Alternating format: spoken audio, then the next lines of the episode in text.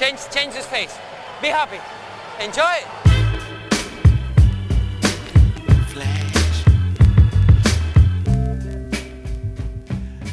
Está começando mais um episódio do podcast Dentro do Garrafão, podcast no qual a gente fala sobre tudo que está rolando no universo da NBA e agora a final da NBA. Meu nome é Matheus Manes e junto comigo está Lucas Patti. E aí, Matheus, tranquilo?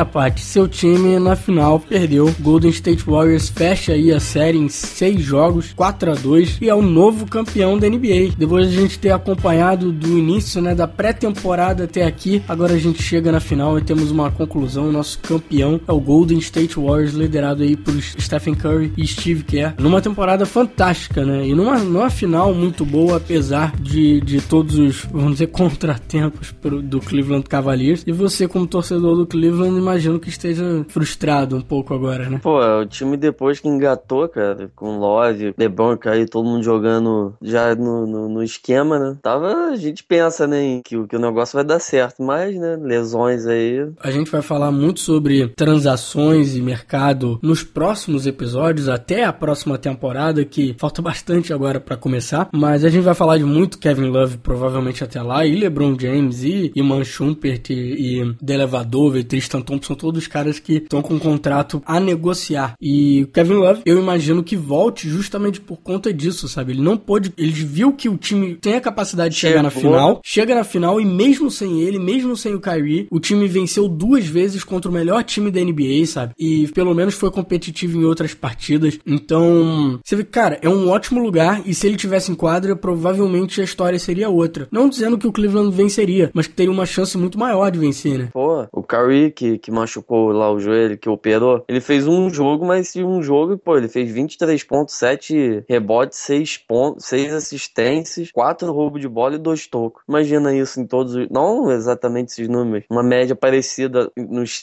6 jogos, vamos botar que teve. Ia contribuir bastante aí. E o Cleveland Cavaliers, assim como o San Antonio Spurs, foram dois dos melhores times, vamos dizer, da segunda metade da temporada regular, né? Depois que eles tiveram aquele início terrível, com 19 vitórias e 20 derrotas, se eu não me engano. Foi. Eles embalaram de uma maneira absurda, né? E tanto que subiram, escalaram, vamos dizer, a Conferência Leste para terminar na segunda posição, né? Pegando a segunda posição aí para os playoffs. E não foi à toa, né? O time realmente com o Mosgov, principalmente, assim como o Champert e o J.R. Smith, apesar desses dois terem sido pouco colaboradores nessa final, né? E eu acho também muito por conta da responsabilidade cair muito mais para eles, né? Quando era do Kevin Love e do, e do Kyrie, né? Eles não esperavam que tivessem que ser protagonistas na final, vamos dizer assim, né? Mas o time foi excelente durante a temporada regular e até nos playoffs, né? Mesmo esse time todo capenga ainda ter vencido, ter passado por cima do Chicago, ter passado por cima do Atlanta e ter brigado na final contra o Golden State é admirável, né? É, fez o que deu, né? Porque virou o time de um cara só, né? Foi complicado aí. Bem, e o David Griffin, que é o general manager do, do Cleveland Cavaliers, disse numa conferência na quinta-feira que ele espera agora que LeBron James, Kevin Love e até o J.R. Smith saiam dos seus contratos, né? Que todos tenham opção do jogador para escolher se querem mais um ano de contrato ou renegociar um contrato, né? Ou virar agentes livre, free agent e ir pro mercado. E ele espera que os três façam isso, né? Os três caiam no mercado aí, mas que renegociem contratos com o Cleveland Cavaliers. Ele disse também que espera manter os três e inclusive também manter outros jogadores como o Champer, o Delevadova e o Tristan Thompson. É, são jogadores aí que mostraram que, né, dá pra dar uma ajuda. O Delevadova tem um contrato de 800 mil dólares, quase nada, assim, né? Agora vai, vai, vai ganhar uma moral aí, eu acho, não né? sei se vai ganhar muito, não. Vai ganhar um pouco, sim, com certeza, mas... Nem que dobre o salário dele já, já, já é alguma diferença. Ele teve um jogo bom nos playoffs, né? Quer dizer, nas finais. É, um, é aquele jogo que fez 20 pontos, é, não sei o quê. E um outro jogo que ele foi muito mal ofensivamente, mas foi muito bem defensivamente no Curry. Uhum. E só. Só é. Os últimos três jogos, foi. ele foi horrível ofensivamente, não conseguiu fazer muito defensivamente. Ele já entregou mais do que se esperava dele nas finais, né? E é, tendo que virar titular e tudo mais, não, não é algo para ele, né? É, ele é aquele jogador que só entra para descansar o Curry, né? Entrando agora para resolver, não dá. É, o cara que dá uma força, uma motivação vindo do banco, não como titular. Né? Não, não. Bem, então, o episódio de hoje a gente já falou muito sobre modificações nas equipes, sobre marcação, sobre formas de atacar. E a gente não gostaria de repetir isso tudo, principalmente agora que as finais acabaram, né? As finais acabaram, então não tem muito o que analisar para próximas partidas. No entanto, queria passar rapidinho por todos os, os quatro quartos da, da partida, analisar uma coisinha, um detalhe ou outro, e depois falar sobre realmente o que mais interessa, que são as curiosidades da final e, e números da final, a resolução em si dessa temporada da NBA. Paty, começando então aí pelo primeiro quarto da partida. É, logo de cara aí vimos o Cleveland abrir sete pontos já de vantagem, mas o Gold State jogou aí do, do, do seu jeito, né? Aquele jeito coloca um ritmo bem acelerado no jogo, achando espaço para jogar do jeito que eles gostam, né? É, arremessado 54% no quarto e 44% de três pontos, né? Em nove arremessos, que é uma porcentagem bem alta. Tanto o Iguodala quanto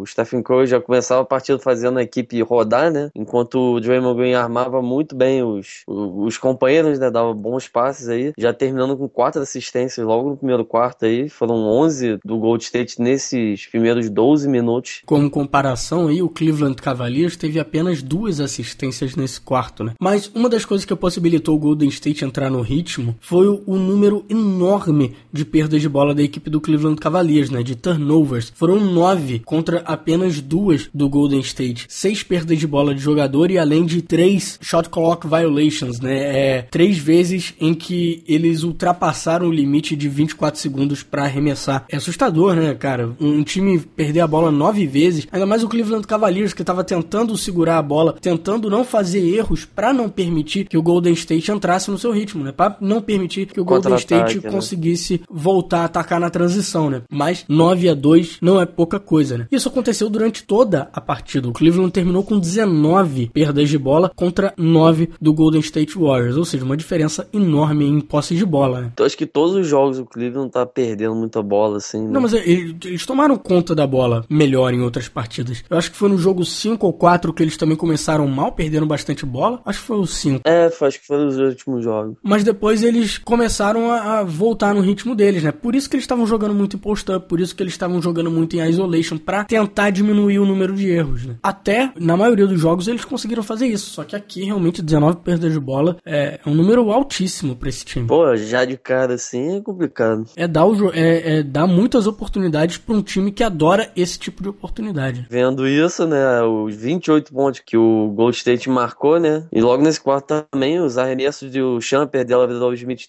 que não fizeram praticamente nada, né? Nenhuma oportunidade que eles tentaram, assim, bola não caiu. Enquanto o Mosgov e o Thompson, né? Estavam. Alguém tinha que pontuar nesse time aí. É, foram quatro arremessos certos em quatro tentados para os dois grandes do Cleveland Cavaliers, enquanto os armadores da equipe, né? Tentaram cinco arremessos juntos e todos os cinco errados. Então, como o Pat falou aí, terminando o primeiro quarto, 28 a 15 para o Golden State Warriors. Green drives, Green kicks it out. Iguodala, wide open shot, hits the three-pointer. Uh, that's the 10th assist for Draymond Green. He's got a triple-double tonight. Começando o segundo quarto, então, completamente diferente do outro quarto. Agora é o Cleveland quem começou controlando o ritmo da partida, né, Pat? O Golden State marcou só 17 pontos nesse quarto, sofrendo com a defesa de, do Cleveland Cavaliers, que melhorou bastante, e também não conseguindo parar LeBron James, né? Que realmente teve um quarto muito bom depois de ter marcado apenas 4 pontos no primeiro. Aqui ele termina com 15. O time visitante também acertou somente 6 arremessos nesse quarto, depois de ter feito o dobro no anterior, né? É, o time viu que o bicho ia pegar, meu irmão. Marcou logo, já aí ficando 28 a 17, né? Que, pô, tirou, tirou uma diferença bem grande aí. E apesar da absurda diferença de turnovers, o, o número de rebote também do Cleveland subiu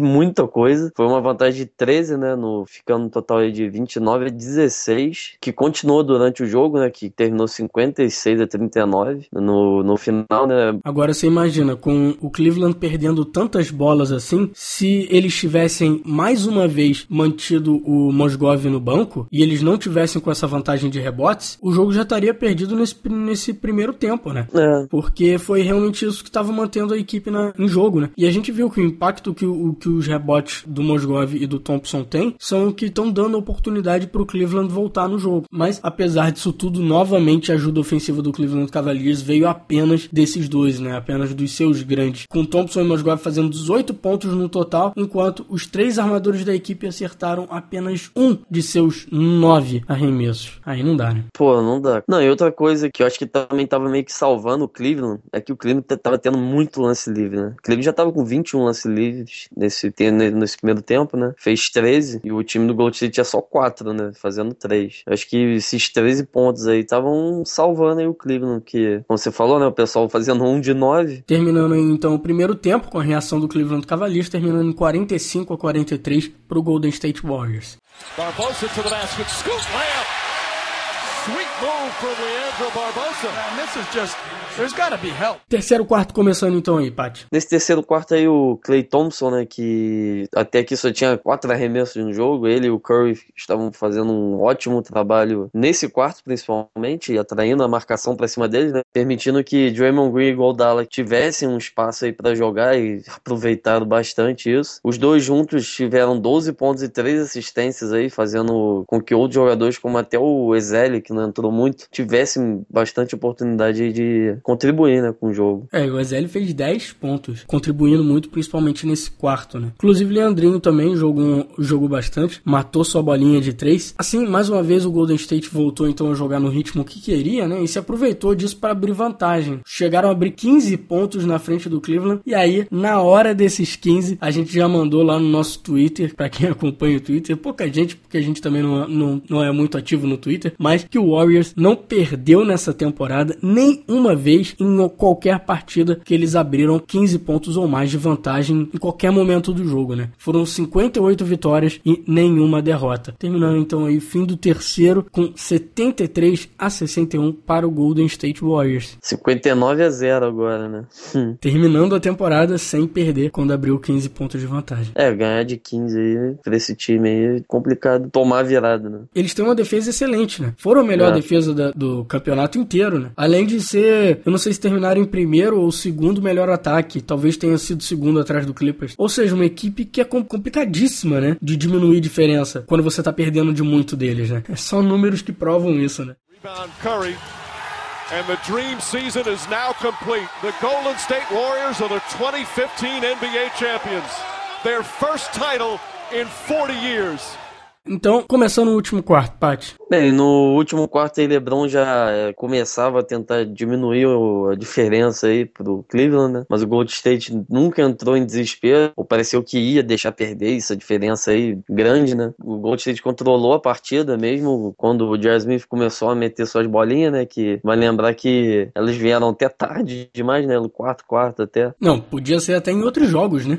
É. Se elas tivessem vindo em outros jogos, talvez eram as vitórias a mais aí pro Cleveland antes de terem sido eliminado. É, teve jogo aí que ele passou o segundo tempo zerado, né? Mas com essa diferença aí, parecia que eles nunca iam perder o jogo de fato. É, o último quarto, apesar do, do início, principalmente do LeBron ameaçando uma reação, né? E no finalzinho, quando o J.R. Smith começou essas bolas de três, mesmo assim, eu acho que ninguém pensava que o Golden State ia deixar essa, essa liderança cair, porque eles estavam muito bem na partida, né? Chegou a quatro, chorado, mas faltando tipo 10 segundos pro jogo acabar. E aí com a bola na mão do, do Stephen Curry, que vai vale lembrar que foi o melhor em lances livres na, na temporada regular, né? Só uma coisa, acho que desde 99, 2000, 99, 2000, não me lembro. Desde quando um cara que é MVP da temporada ganha o título? Depende do que que significa, porque MVP da temporada o LeBron James foi em 2013 e ganhou o título em 2013. Uhum. Mas se for um jogador, né, venceu seu MVP pela primeira vez, né, e nessa primeira temporada que ele foi MVP, ele ganhou. Isso mesmo. Que aí o Shaquille O'Neal fez isso em 2000 2000, né? Então, 2000 o Shaq foi MVP, né? Pela primeira vez e venceu seu primeiro título também. Mesma coisa com o Stephen Curry agora. Primeira vez que ele é MVP, também recebendo seu primeiro título na mesma temporada, né? Isso. Bem, o cara aí que em números vão botar foi o MVP, né? Das finais, até pediram muito para ele ser um MVP. Podia ser tipo. Jerry West? É, Jerry West. Foi o único e foi na primeira vez que eles deram MVP nas finais, né? A ter o MVP e não ganhar. Mas, né, normalmente não dá pro cara mais que, que não vão dar pra tipo um prêmio de consolo, né? É muito difícil, né? E você tem que pensar que se o MVP da temporada regular é sempre o cara de uma das equipes que mais venceu, eu acho muito difícil, muito difícil acontecer de novo. Se o LeBron não venceu dessa vez, o MVP, mesmo tendo jogado o que jogou, eu acho que ninguém mais ganha, não. Sempre vai ficar com o time vencedor. Porque ele foi o melhor jogador em quadra nas duas últimas finais, né? É. Bem, LeBron fechou a partida com 32 pontos, 18 rebotes, disparado que mais pegou rebote, e 9 assistências aí, quase fazendo outro triple-double, né? A média dele aí que nas finais ficou 35 pontos, 13 rebotes, 8 assistências, né? Quase um triple de média. Ele passou com isso aí a marca de 5 mil pontos nos playoffs, sendo o sexto jogador a fazer. Ele é um dos mais novos a chegar a essa marca aí. E é pela primeira vez na, da história das finais da NBA que LeBron, né, lidera as finais em ambos os, de ambos os times, né? Em ponto, rebote e assistência. Ou seja, nenhum outro jogador na história conseguiu fazer isso, né? Liderar em tudo, todas as estatísticas aí. Bem, e o André Iguodala, que recebeu o prêmio de MVP das finais, sendo o primeiro jogador a se tornar MVP sem ter jogado nenhuma partida como titular na temporada regular. Ele terminou a partida com 25 pontos, 5 rebotes, 5 assistências, além de dois roubos de bola. E essa foi apenas a segunda vez que o Iguodala fez 20 pontos numa partida dessa temporada e as duas foram aqui na final, né? É, ele foi o jogador mais consistente do Golden State Warriors durante toda a série, sem ter nenhum jogo ruim, né? Além de ter aceitado o papel importante ofensivamente que o Steve Kerr lhe deu nessas finais, né? Depois dele ter assumido principalmente a titularidade da equipe. E quando ele virou titular, o Golden State não perdeu mais, né? E foi também a primeira vez na temporada que ele teve que fazer alguma coisa, algo desse tipo, né? Ele também foi o principal defensor no LeBron James. Quando estava em quadra, o LeBron arremessou 38% e o Cavaliers marcou 62 pontos a menos que o Golden State, ou seja, 62 pontos de vantagem para o Golden State Warriors. E quando o Iguodala estava no banco durante a série, LeBron arremessou 44%, ou seja, 6% a mais, e o Cavaliers marcou 19 pontos a mais que o Golden State Warriors. Ou seja, com o Iguodala, Golden State é melhor, sem o Iguodala, o Cavaliers é o time que estava saindo na frente aí. É, não é à toa que os três primeiros jogos que ele foi reserva, o jogo foi o Cleveland ganhou duas, né? E o Gold State ganhou o primeiro jogo lá no sufoco, lá no, na prorrogação, né? E a gente sempre apontou em todos os jogos como o Iguodala estava sendo importante. Né? Mesmo que o, o, Cleveland tinha ganhado, a gente falou que, pô, o, o Iguodala estava fazendo a marcação nele no LeBron, ainda era a melhor marcação do time do, do Golden State. É, o Iguodala até fechou as, as finais como o segundo melhor pontuador do, do Gold State. Passou o Clay Thompson, né? Clay Thompson... Marcou muito pouco. É, ele ficou meio aquém do, do esperado, mas... Mas é aquilo, é porque ele estava recebendo uma marcação muito em cima dele, né? Sempre estava alguém colado. No entanto, isso permitiu espaço pro resto do, da equipe do Golden State jogar, como um cara como o Iguodala jogar. E o, o Draymond Green. Mas é, nesse jogo 6 também, o time do Cleveland só conseguiu converter 18% dos seus arremessos quando era o Iguodala na marcação, enquanto eles marcavam 42% das suas oportunidades com qualquer outro marcador. Ou seja, o impacto do Iguodala não é pouca coisa defensivamente, não. E como o Pat falou, da possibilidade do LeBron ser MVP foi por pouco o empate. O LeBron quase se tornou o segundo jogador na história da, da NBA a ser nomeado MVP, mesmo perdendo. Né? A votação ficou 7 a 4 a favor do Iguodala, ou seja, quatro votos aí pro LeBron James, né? E o Curry não recebeu nenhum voto. Engraçado, né? É porque também, né, você vê o impacto que o cara teve no, nos três jogos que ficou titular, né? É, ele mudou a, mudou a série quando ele virou titular, porque o Golden State passou a jogar muito mais confortável jogando com esse time pequeno, né? Eles, eles abriram mão do Andrew Bogut. Andrew Bogut não jogou, não jogou. os dois últimos, as duas últimas partidas e jogou dois, jogou dois minutos no jogo 4. O Curry, ele dava pra ver que ele ficou meio triste de não ser MVP do Shinai, mas... Ah, acho que não ficou não, ficou não. O cara tava gritando o tempo todo e, e, comemorando, o cara tá feliz da vida. Tá ganhando título, tá bom, né? E foi MVP da temporada regular. Ele sabe que ele é o melhor jogador de, desse time, ninguém duvida disso, entendeu? É. Só que na final, o maior impacto aí talvez foi do André é. Dallas. Foi questão impacto aí que, que levou essa aí. É, mas foi por pouco também. Talvez é um jogo ruim que o Curry teve aí que se fosse um jogo mais expressivo, talvez ele tivesse levado, né? É. Mas ele teve aquele jogo de 37 pontos que foi fantástico. Bem, falando em Stephen Curry, que também teve uma ótima partida, terminou com 25 pontos em 19 arremessos, tendo distribuído 8 assistências, né? Ele fechou essa temporada com 98 bolas de 3 nos playoffs, né? Tendo aí o recorde do que era do, do Red Miller com 58, né? E a diferença. É, foi por pouco, né? Bateu o recorde por pouquinho. É, complicado. Será que alguém bate esse recorde? Muito difícil, né? Eu acho que é possível que bata. Talvez o próprio próprio Stephen Curry talvez ano que vem.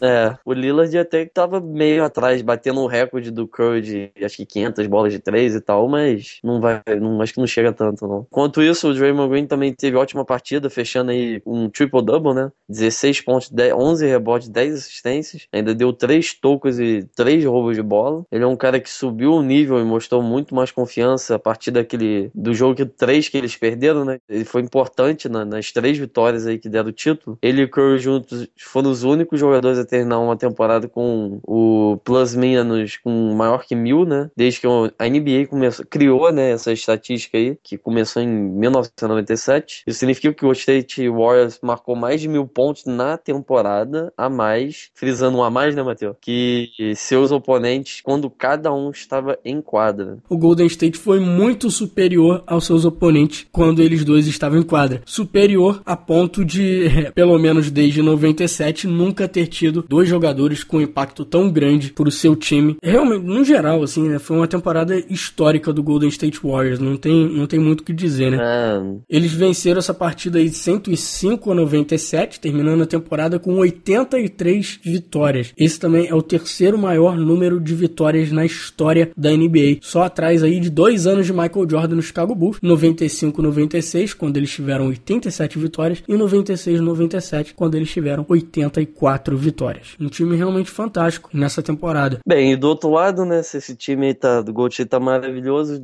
o time lá do LeBron, coitado. Sem LeBron em quadra, nessa série, Jar Smith ficou 0 de 9 arremessos, Dellavedova 0 de 7, James Jones 0 de 3, Champer 0 de 2, com um total de 21 arremessos errados e nada. Nenhum certo desses jogadores. É complicado, né? Não, não tem jeito. São jogadores que não conseguiam fazer nada, enquanto o LeBron não era quem estava possibilitando que eles fizessem alguma coisa. Sem o LeBron, esses caras não jogaram absolutamente nada. Como a gente falou antes, o Delevadova teve uma partida boa e três partidas terríveis. O J.R. Smith é um cara que em uma outra partida ameaçou fazer alguma coisa, contribuiu com alguns pontinhos, mas depois sumia na, na partida quando É. a, a, a defesa do, do Golden State caía mais em cima dele, negava a bola pra ele. O James Jones é um cara que nunca Já foi deu, né? um jogador de grande impacto na liga, né? É um cara que mata suas bolas de três quando ele tá sozinho no canto e tal, mas ele não é um jogador de criação, ele não é um jogador excepcional defensivamente. E é o único, realmente, ele e o J.R. Smith são, do- são os dois caras que vinham do banco todo jogo, né? Tanto que outro cara aí que nem entrou foi o The Matrix, né? E vai se aposentando agora. É um time aí de, de um cara só, praticamente. De um cara e meio, né? Vamos botar o Mosgov aí, ele contribui bastante. E como você tá falando aí do, do LeBron, ele marcou 38,3% de todos os pontos do Cleveland Cavaliers nesses seis jogos. Só fica atrás nessa porcentagem aí na final do Michael Jordan na final de 93, que marcou 38,4%, ou seja, 0,1% a diferença aí, 38,3 Nada. para 38,4. Com essa derrota também, ele se junta ao Will Chamberlain com duas vitórias e quatro derrotas em finais da NBA. Mas, diferente do Will Chamberlain que só foi à final seis vezes, só, só, né? O LeBron James, eu espero que ainda retorne às finais, pelo menos mais umas duas ou três vezes, porque ano após ano ele mostra que consegue carregar uma equipe. Você vê que o que ele fez ne- nessa final é algo admirável, cara. Foi algo impressionante. Eu imagino que ele, mesmo com no Cleveland Cavaliers agora, seja algo próximo do Tim Duncan, sabe? Mesmo cara velho, a gente vai continuar vendo ele voltando ano após ano pros playoffs, carregando sua equipe, assim como o Tim Duncan tem feito há duas décadas aí quase. Bem, o LeBron é cinco finais seguidas, né? Impressionante. Antes de terminar o episódio de hoje, eu queria só falar mais uma coisinha. Alvin Gentry, assistente técnico aí do Steve Kerr, campeão agora, é o próximo técnico do New Orleans Pelicans e na frente da câmera ele falou lá pro Anthony Davis, é pra cá que a gente tá vindo, voltar pra cá pra essa posição, né, para vencer um título. Então, Alvin Gentry fazendo altas promessas aí pro Anthony Davis e pra gente, né? Agora a gente É. quer ver ele transformar aquela equipe do Pelicans numa equipe que realmente vai disputar título. É, o Anthony Davis, acho que se- se- tem que montar um timezinho, né, pra ajudar, porque que. É, vamos ver o que, que eles vão fazer ano que vem. Tem, vai ter que fazer movimentação aí, vai ter que dar uma mudada nesse time, pelo menos um pouquinho, ajustar as coisas. A gente sabe que o Alvin Gentry é um cara que é um ótimo técnico, né? E é um cara que sabe muito bem de um jogo ofensivo. E ele vai fazer um jogo em volta do, do Anthony Davis que vai ser lindo de ver, com certeza. Outra curiosidade aí foi o. Virou até um, um, não chegou a ser um viral assim até, mas foi do Barbosa Nous. Você chegou a ler disso? Ele falando, ele falando com algum jogador do Shade. O que, que eu falei há seis meses? Ah, tá, eu lembro disso. Eu lembro quando ele falou isso. Vamos ser campeões. Ele falou isso há seis meses. Não, ele não falou campeões. Ele falou errado pra caralho. Ele falou championship, não foi? É, we gonna be championship. É. Six months ago, what did I say, JC? We, we gonna be championship! Hell yeah, we are! We are! E tá aí, Leandrinho é o novo, mais novo brasileiro campeão da NBA. Parabéns ao Leandrinho. Eu fico feliz, fico feliz pra caralho com o Leandrinho vencendo. Pô, 12 anos aí, né? Já foi sexto homem. Pô, e ele participou de uma equipe que jogava de uma maneira muito parecida com essa do Golden State Warriors, que era a do, do Phoenix Suns, né? O Steve Nash, o Mike D'Antoni, e, e time que tinha o Steve Kerr como GM, né? Na época. Não é à toa que, que esse tá é o time do, do Steve Kerr, né? Que é um Steve Kerr jogando de maneira parecida com aquela equipe do Mike D'Antoni. Bem, com isso então a gente vai terminando o episódio de hoje. Sábado a gente volta com o nosso episódio normal, agora falando sobre draft, transações. Teve muito técnico aí que movimentou também, a gente não comentou aqui, mas vamos comentar lá. Mas o foco é draft. Sábado, então, DDG especial no draft da NBA. Com brasileiros na área. Com brasileiros na área. Pela última vez nessa temporada, a gente vai terminando o episódio, mas temos muita coisa entre temporadas vindo pela frente e temporada que vem a gente tá aqui de novo. Show, Paty? Show. Se você quiser entrar em contato com a gente, pode deixar um comentário no site dentro do garrafão.com.br ou na nossa segunda casa lá no lingueto.com. Caso prefira mandar um e-mail, contato arroba dentro do garrafão.com.br e a gente comenta o que você quiser aqui, certo? Certo. Então, até o próximo episódio. This thing's fiendish, the fiends will fly. I'm a genius, my jeans are shot a heat rock, huh? Mama raised me well, but see pops at three o'clock. He locked the freeze box and turned on CL Smooth and Pete Rock and put it on repeat while I walk for three blocks. Same three blocks I beat for 10 uh-huh. years, attempting to shift my speed to fifth gear. My career is close, it's what I fear the most. Will I hear my own folks when they clear the smoke? I feel fearless, but feel the pulse of hip hop. My nature is treacherous, toxic, Vin Rock, huh? I've been plotting and scheming. Watch, I got a mean crossover with the arena shot. live this way, morning, night, and day. Maybe Cause I'm a